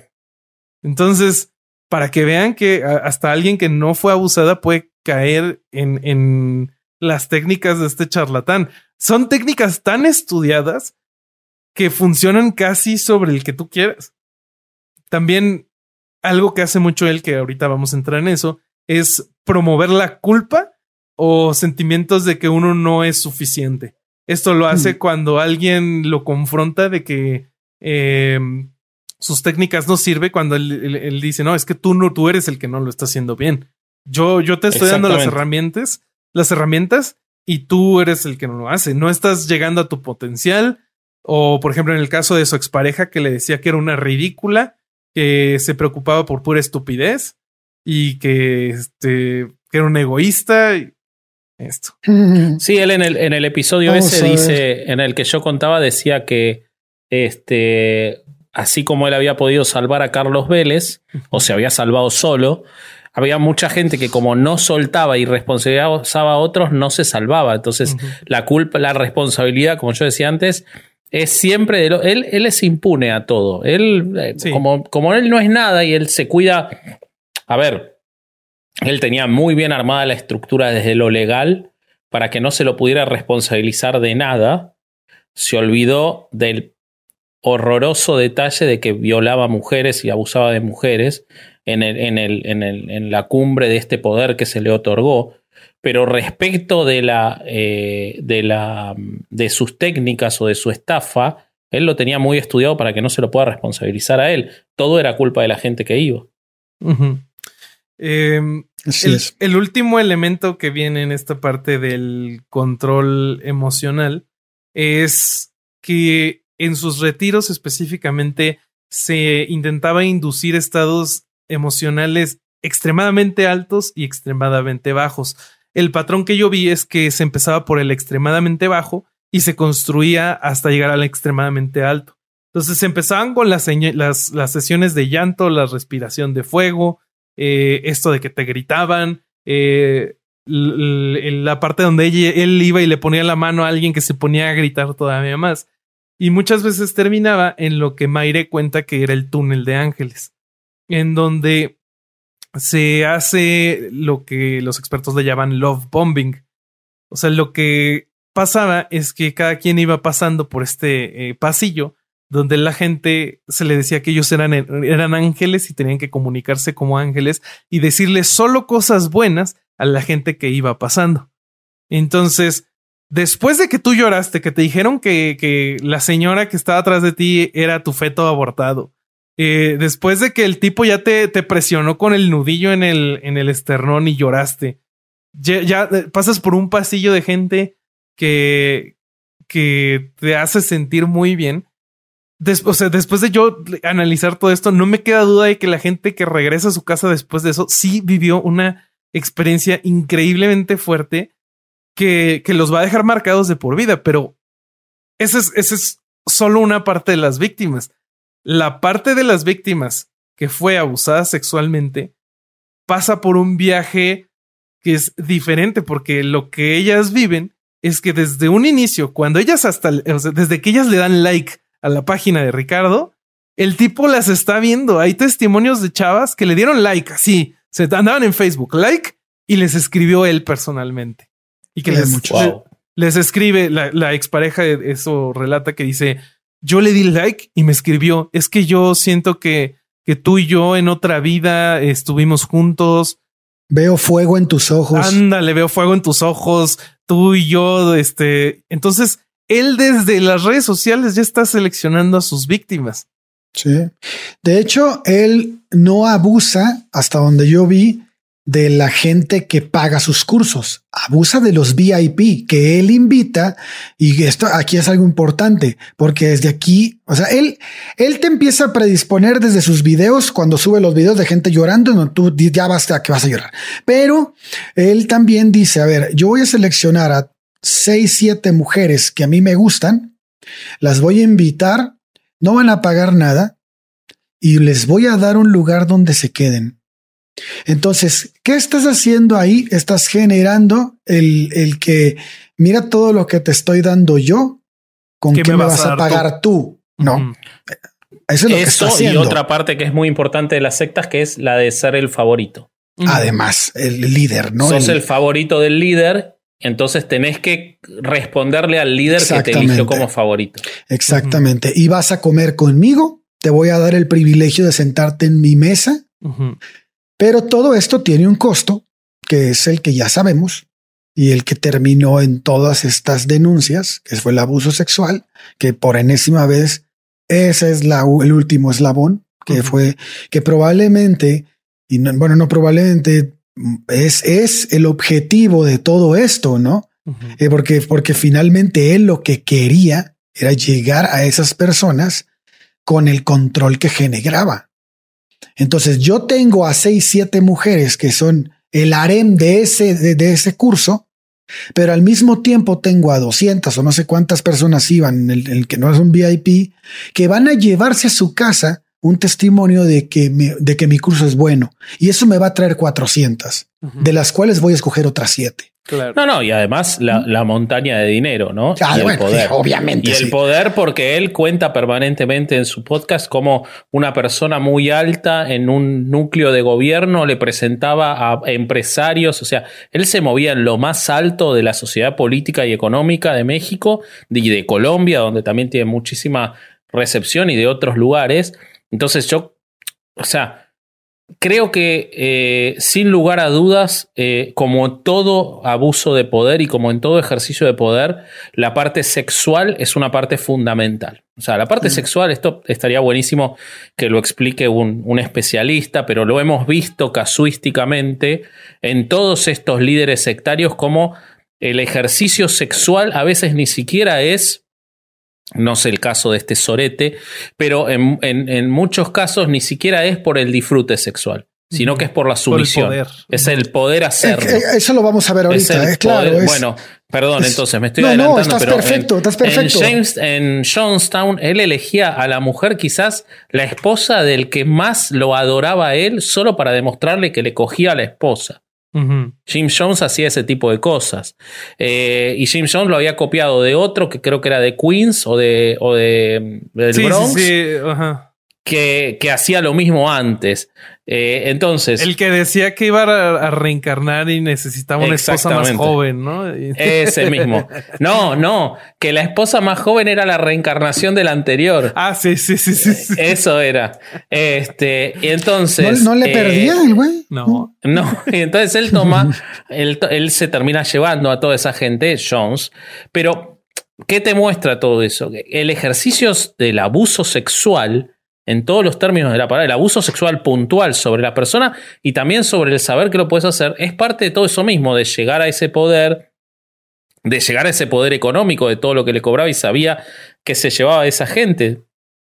Claro, Todo parte claro, de lo mismo. claro. totalmente, totalmente. Pues yo como lo veo que él lo hizo con algunas de sus víctimas y refiriéndome a sus testimonios, eh, veo que en el testimonio de Maire lo que el tipo hizo, teniéndola ella en su retiro, fue aprovechando este estado de vulnerabilidad, le empezó a sembrar ideas sobre sexualidad.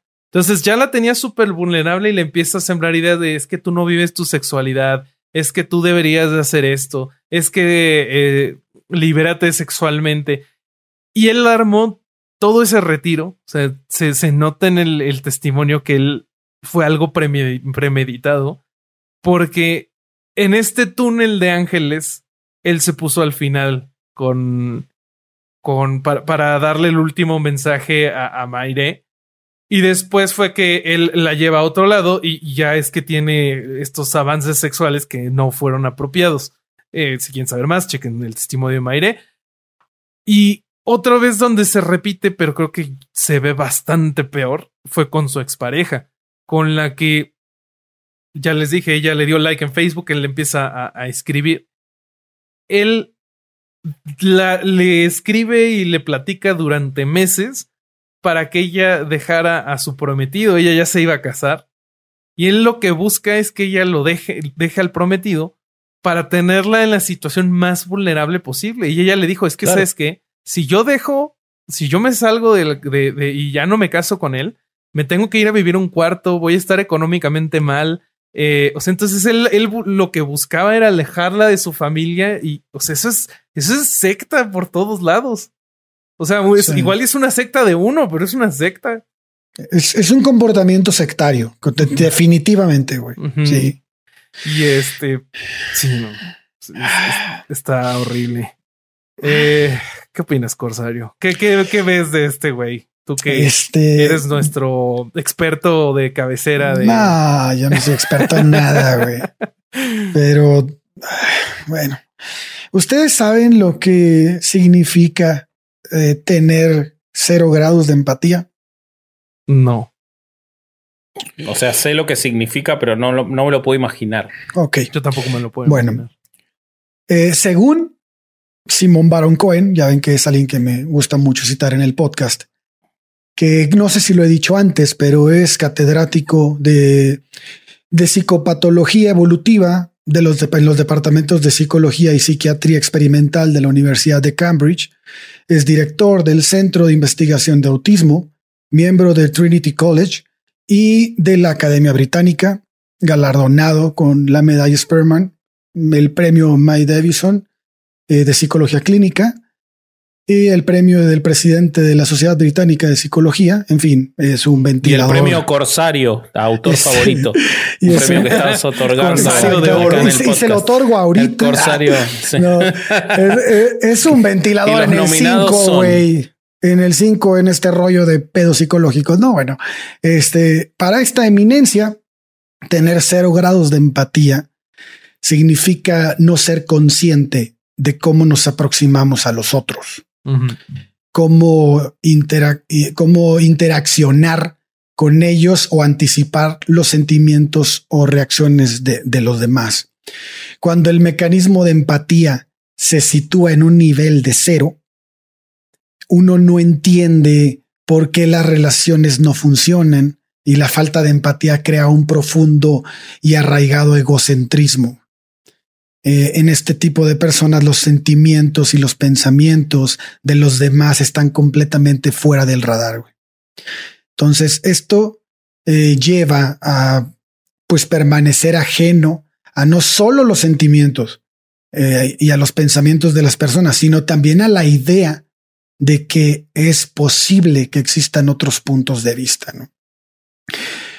una, una persona con estas características va a crear 100%, este, va a creer más bien 100% que, que está en lo correcto en sus ideas y eh, todos sus pensamientos, dejando fuera completamente el confrontamiento de ideas. Eh, ¿Por qué? Porque estas ideas contrarias no tienen ningún valor, no tienen ninguna importancia. A largo plazo, los cero grados de empatía suponen pues una existencia solitaria, una vida en el mejor de los casos incomprendida y en el peor de los casos condenada al egoísmo. Esta falta de empatía implica no disponer de freno alguno sobre la conducta propia, haciendo a la persona libre para conseguir cualquier cosa que desee o para expresar cualquier pensamiento que se encuentre en su mente sin reparar en el impacto de sus, de sus acciones o sus palabras sobre cualquier persona. Entonces, ¿por qué les cuento esto? Bueno, hoy estamos hablando de un tema sumamente delicado que además se encuentra vigente, que es raro en nosotros, un tema que se encuentra vigente y que va acompañado del dolor de muchas personas y que también parece otorgar a una sola persona toda la responsabilidad de la situación. Eh, con base en los testimonios que, que, pueden ver en las redes, no los vamos a hablar aquí porque creo que, que muchos, muchos podcasts ya han hablado de eso, este, que fueron dados por, por las víctimas, parece que estamos frente a un psicópata. Este tipo es una persona que solo se preocupa por sí mismo, vemos una disposición de hacer cualquier cosa con tal de satisfacer sus propios deseos. Escuchamos testimonios donde él tiene reacciones violentas, que en el caso de las chavas que afirmaron las amenazó con matarlas, no sé si escucharon ese caso, eh, esto se detonó ante una posible negativa, güey, de, de decir algo que sintió que podría frustrarlo en otros testimonios lo vemos adoptar la forma de una crueldad fría y calculadora al momento de invitar a sus víctimas gratis a un evento de 75 mil pesos, darles un departamento donde, donde quedarse y, así lograr que se sientan en deuda, ¿no? Como lo estábamos hablando ahorita, para después usar esto como manipulación y lograr su objetivo. Entonces, en personas con este tipo, de este tipo, eh, sus agresiones sin sentido no son provocadas como medio de defensa ante una situación en la que hayan percibido como amenaza, ¿no? Sino que se dan simplemente por la necesidad absoluta de dominar, que es lo que decía Vasco, eh, de conseguir lo que quieren, ¿no? Y tienen una indiferencia absoluta ante los sentimientos de otra persona. Hoy en día sabemos que el trastorno de personalidad psicopática, o a lo que Simon Baron Cohen denomina como cero negativo tipo P, no es tan común en la sociedad. Es tan solo el 1% de los hombres en la población general. Y bueno, el concepto de psicópata también lo vemos, no sé si, si lo han escuchado, pero hay un libro de 1941. De hecho, el, el término, el concepto psicópata se remonta a este libro llamado The Mask of Sanity, es la máscara de la cordura, algunos lo traducen así, de Herbie Clerkley. Eh, Herbie quería saber cómo reconocer a un psicópata y este, eh, cuando, este, cuando este psicópata finge, ¿no? Finge de forma premeditada ser normal. Entonces esto pues lo vuelve más difícil, ¿no? Entonces él enlistó una serie de características para poder determinar qué persona puede ser un psicópata. Entonces, él dice que tiene que ser, que tiene que, tiene que haber no necesariamente cumplir todas, pero bueno, estamos hablando de 1940. Hay un encanto superficial, hay una falta de ansiedad o culpabilidad, hay poca fiabilidad y falsedad, hay egocentrismo, hay incapacidad para crear relaciones íntimas duraderas, hay imposibilidad de aprender de los castigos, hay pobreza de emociones, hay falta de entendimiento sobre el impacto de su comportamiento y hay imposibilidad de hacer planes por adelantado. Para Simón Baron Cohen, la segunda de las características nombradas, es decir, la de ansiedad o culpabilidad, se asocian con el tipo P, con el psicópata, de una manera completamente distinta a cualquier otro caso de, de, personas con cero empatía, que hay otros como el narcisista, como el, el este, con límite de personalidad, como el Asperger, bueno, hay, hay muchos. Pero el, el psicópata aquí marca una diferencia. Sabemos que una persona que carece del sentimiento de culpa será capaz de llevar a cabo actos con mucha maldad, sin preocuparse sobre cómo va a sentirse después y mucho menos sobre cómo se podrá sentir la otra persona. Y algo que no pasa con alguien que tiene empatía. Esto puede llevarnos a la conclusión de que la culpabilidad y la empatía son la misma cosa, pero no es así. Alguien podría sentirse culpable, por ejemplo, por cruzarse un semáforo en rojo, sin por ello tener empatía o sentir empatía. Entonces, en consecuencia, la empatía puede dar lugar a la culpabilidad, pero la culpabilidad no constituye una prueba de empatía. ¿Ok? Entonces, Claro. en- entonces, eh, ¿qué, qué- pero qué relación guarda una persona psicópata con la falta de ansiedad, por ejemplo, que es otro de los de, de- de las características? Pues que será capaz de o sea, los a, psicópatas no sienten ansiedad. Ahorita, ahorita, exactamente, es una de las características, hay falta de ansiedad. Bueno, sabemos Y- que Bobby no es psicópata, entonces. No, podemos Bobby no quedarnos es tranquilos psicópata. con eso. Sí, sí. Si hay algo que Bobby no es, podemos ir descartando en la lista cosas que Bobby no es, no es psicópata, entonces. Totalmente. Excelente, Gracias al cielo. excelente. Eso es algo bueno. Eso Exacto. es algo bueno. Sigamos, sigamos. Pues este que será capaz de llevar a cabo actos horribles sin preocuparse porque lo castiguen, ¿no? Eso provoca la falta de ansiedad. Si bien la, este, la ansiedad no forma parte de la empatía, si te, te proporciona pues racionalidad a por qué una persona no debe hacer daño a otra, ¿no? Entonces, si revisamos la lista, podemos ver que muchas características se centran en la falta de empatía. Y Baron Cohen pone atención en dos más, y que es la falta de entendimiento sobre el impacto de tu comportamiento y el egocentrismo.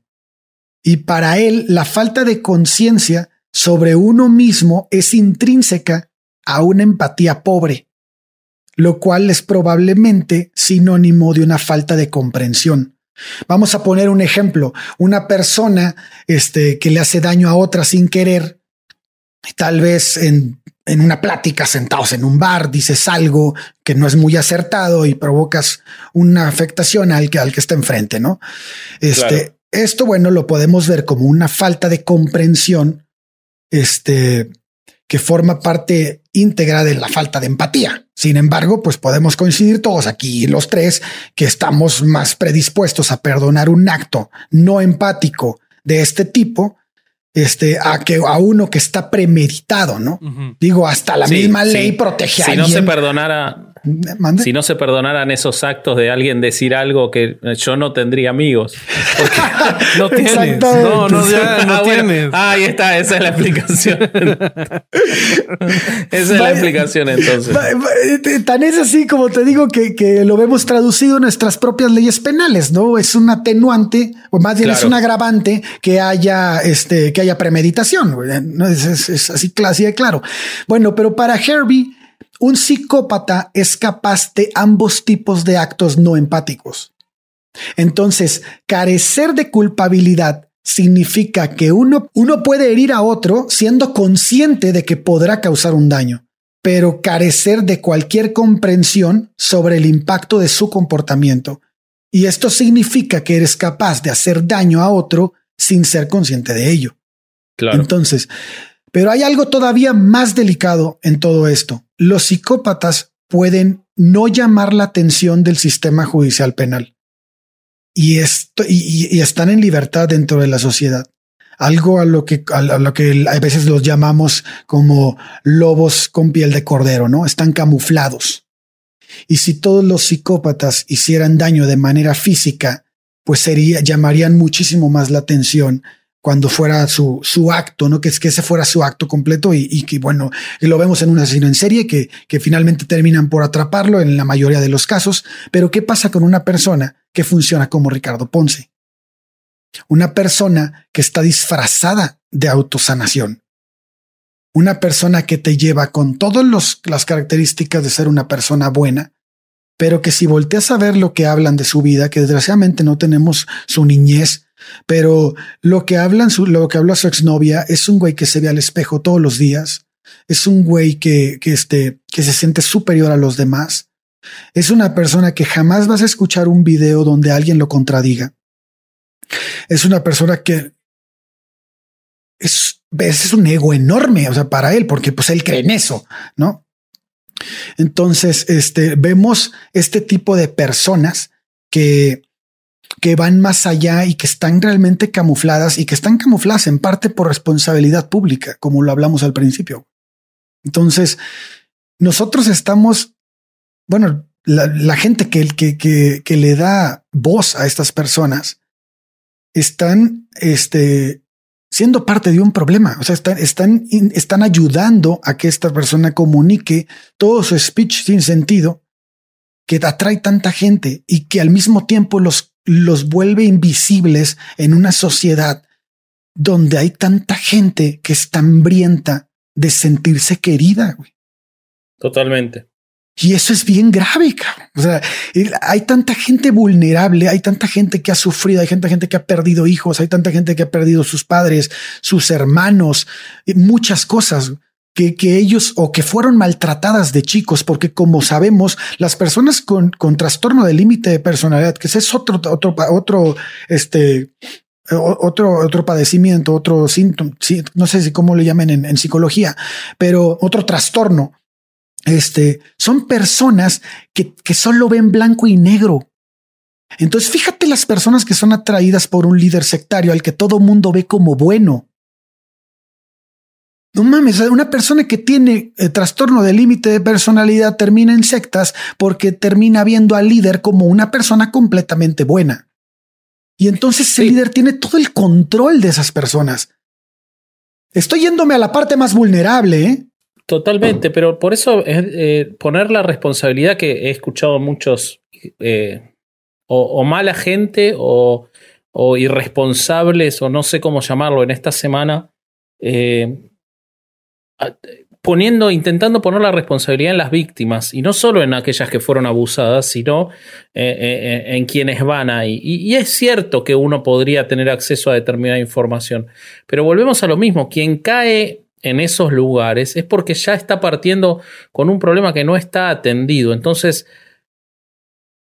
¿qué, ¿qué, tanta responsabilidad puede tener alguien que elige una mala atención para su problema? Bueno, quizás podría informarse más, pero si estamos inundando todos los canales de comunicación, los tradicionales, la televisión, la radio, los no tradicionales o que ya se vuelven tradicionales, como son las redes sociales, YouTube, los podcasts, dándole lugar a esta gente, ¿cómo podemos esperar que si estamos avasallando a la gente que tiene una necesidad, como vos decís, de llegar a algo que le solucione un problema que le está acuciando su salud mental, y los inundamos con información sobre estos tipos, haciendo creer que son legítimos, ¿cómo podemos pretender que esa gente después diga, ah, no, lo voy a investigar más antes de ir. No, la responsabilidad está en que vos tenés que presuponer que existe gente que necesita una solución.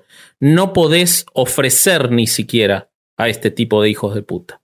Porque Así entonces, es. como vos decís, es la gente que tiene más facilidad y va a caer. Y va a caer en este, y va a caer en otro, y va a caer en la luz del mundo, y va a caer en lo que sea, en la cienciología. Totalmente.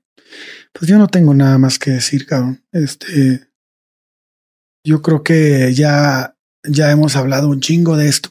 Ya hemos dicho un montón de veces, nos hemos aventado speech de, de por qué no caer en este tipo de, de cosas. Pero desgraciadamente, este, a veces hay gente que simplemente no tiene oportunidad, como dices, ¿no? Que, que ya está tan bombardeada, está tan, hay tanto de esto en los medios, hay tanto de esto en, en todos lados, libros, los bestsellers son generalmente este tipo de temas. O sea, este, sí, es, es, es, creo que como lo dijimos la otra vez, es nuestro granito de arena. Este, creo, creo que es lo, lo más que podemos hacer hasta ahora. Ya veremos qué más podemos hacer. No nos vamos a quedar con los brazos cruzados, pero este, pues darle, darle un lugar a un tema como estos en una, a, a nuestra audiencia creo que es no solo no solo este nuestra responsabilidad, nuestra obligación también como un podcast que que se dedica al pensamiento crítico, ¿no? Sí, coincido. Creo que si yo solo pudiera transmitir un mensaje hoy sería el siguiente. Hay una, fra- una frase que me gusta mucho que es, si algo parece demasiado bueno para ser verdad, normalmente lo es. Y creo que esto específicamente aplica a la gente que te ofrece soluciones mágicas, si te ofrece curarte la depresión no en un año de terapia, sino en un retiro y te ofrece quitarte el cáncer no con una quimioterapia, sino con un retiro. Entonces, o sea, no, no existe tal cosa como un gurú, y si es que existe es un estafador. Eh, creo que ya se, lo, ya se lo había dicho al Corsario, pero me parece que el poder de Ricardo Ponce no venía de sí mismo, sino venía del pensamiento mágico de la gente de la que él se alcanzó a rodear al final. Entonces, pues si pudiera decirles solo una cosa sería eso. Hay que controlar el pensamiento mágico porque le da muchísimo poder a mucha gente. Y no solo a Ricardo Ponce, sino a un sinnúmero de sectas, sinnúmero de religiones que hacen cosas horribles. Entonces, hay que liberarnos Sí. de eso. Sí, yo, yo para, para, para agregar eh, a modo de conclusión y para cerrar, eh, quiero volver sobre el mismo punto que, que, que charlamos al inicio. Ahora la sociedad mexicana, la sociedad de Colombia, que ya están apareciendo las denuncias también, y seguramente van a aparecer en todos los lugares donde este hijo de puta actuó, están conmovidas por conocer lo que pasaba en esos retiros. No queremos que vuelva a pasar. No invitemos más a esta gente a hablar a espacios públicos. Sí. No le demos más publicidad. Si es necesario y, y están trabajando, hay gente preparada, eh, Simón Levy, Diego Rusarín, están trabajando en una ley antisectas. Si es necesaria una ley antisectas y si es efectiva una ley antisectas y va a permitir que esta gente no se pueda publicitar, que salga esa ley, que se hagan cosas efectivas para que no vuelva a haber un Ricardo Ponce. Porque si no nos quedamos con la anécdota de que este tipo hacía esto y ya debe haber uno que era clase B en Instagram, que no lograba convocar tanta gente o no co- lograba cobrar lo mismo, que ya se está preparando para ocupar el lugar. Claro. Entonces, como lo vemos en las iglesias evangélicas en Latinoamérica, lo mismo. Si nos vamos a quedar en la anécdota de este, de la anécdota espantosa, la película de terror que le hizo vivir a tantas mujeres este hijo de puta, pero no enfrentamos la situación de que hay que acabar con estos tipos, si no empezamos a tomar la responsabilidad, quienes hacen comunicación no empiezan a tomar la responsabilidad de invitar a alguien que hable antisectas, a alguien que explique cómo se manipula, a alguien que explique lo necesaria que es la terapia. Y en lugar de eso, seguimos invitando a los que hablan estas payasadas, vamos a volver a tener el mismo problema. Entonces después no nos sorprendamos cuando vuelva a ocurrir. De acuerdo. Así es. Pues creo que con eso concluye la amargura horrible de hoy. Vámonos a la mierda. güey. Perdimos vida otra vez. Calculo que una Capítulo semana horrible. menos. Sí, sí, sí. Este, ¿cómo nos vamos a alegrar, muchachos? Recomiéndenme algo para alegrarme. Yo les Ah, Mira, recomiendo no, Invincible Sí. en, en Amazon Prime. Uf, buenísima, güey. buenísima, güey. Corsario, ¿cómo, Yo- ¿cómo puedo ser feliz? Dime, dime, Corsario, ¿qué me recomiendas para ser feliz? La felicidad no es un momento en el que te quedes todo el día, güey. Son instantes chiquitos. Ch- Hazme una, pero recomiéndame una película, un libro, una canción, algo para tener un momento lindo. A ver, Yo estoy enloquecido con esto, que ya lo recomendé en, en, Black este, Hammer. mi Instagram. Es increíble. Se quieren, quieren separar un poco de la maldad del día a día. Esto es maravilloso. Son, creo que siete tomos, están todos ahí. Este, tiene unos años, pero es increíble. Eh, es de Jeff Lemire, eh, que es un genio, eh, que ahora se estrenó en Netflix la serie Sweet Tooth, basada en otro cómic de él. Así que si quieren sacarse un poco la bronca esto. Y yo lo único que quiero decir es que eh, no, no, no es lo habitual que hagamos episodios sobre los temas eh, que tienen tanta eh, actualidad. Era necesario, nos parecía imprescindible hacer esto, pero no lo quiero hacer nunca más. No quiero, o sea, por favor, no Ojalá que quiero tratar nunca, nunca, más con gente así. Es, es te quita vida, te amarga uno que tiene hijos, que tiene hijas y piensa en las hermanas, madre, y piensa en la posibilidad de que se pueda caer. Y en esto, eh, nada, eh, es, eh, es este, por favor, eh, hagamos lo posible para combatir a esta gente en serio. Y bueno, nada. Durán, Ale, recomiéndame ¿tenés algo, por alguna favor. recomendación? Ay.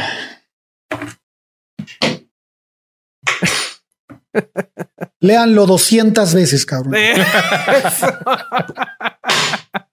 No mames. Empatía cero de Simón Baron Cohen. Sí. Excelente. Bueno, pues si no queda más que agregar. Ah, no, sí queda una cosa más que agregar. Salvemos a Durán. Síguenos en, Instra- en Instagram. Eh, queremos el swipe up. Eh, Necesitamos el swipe up. Sí, sí, para poder distribuir mejor nuestros episodios. Y no queda más por agregar. Este fue otro domingo de no ir a misa, amargarnos horrible y escuchar herejes el podcast. Vámonos. Así es. Adiós. highest height. You made it. We can't believe that you're all here. But yes, I can. We were born to dissolve fear. Cool breeze, cool peace. Let us all cheer. Open ocean, we're coasting. You know we got the all clear. When we're older, we will look back on today as the day that.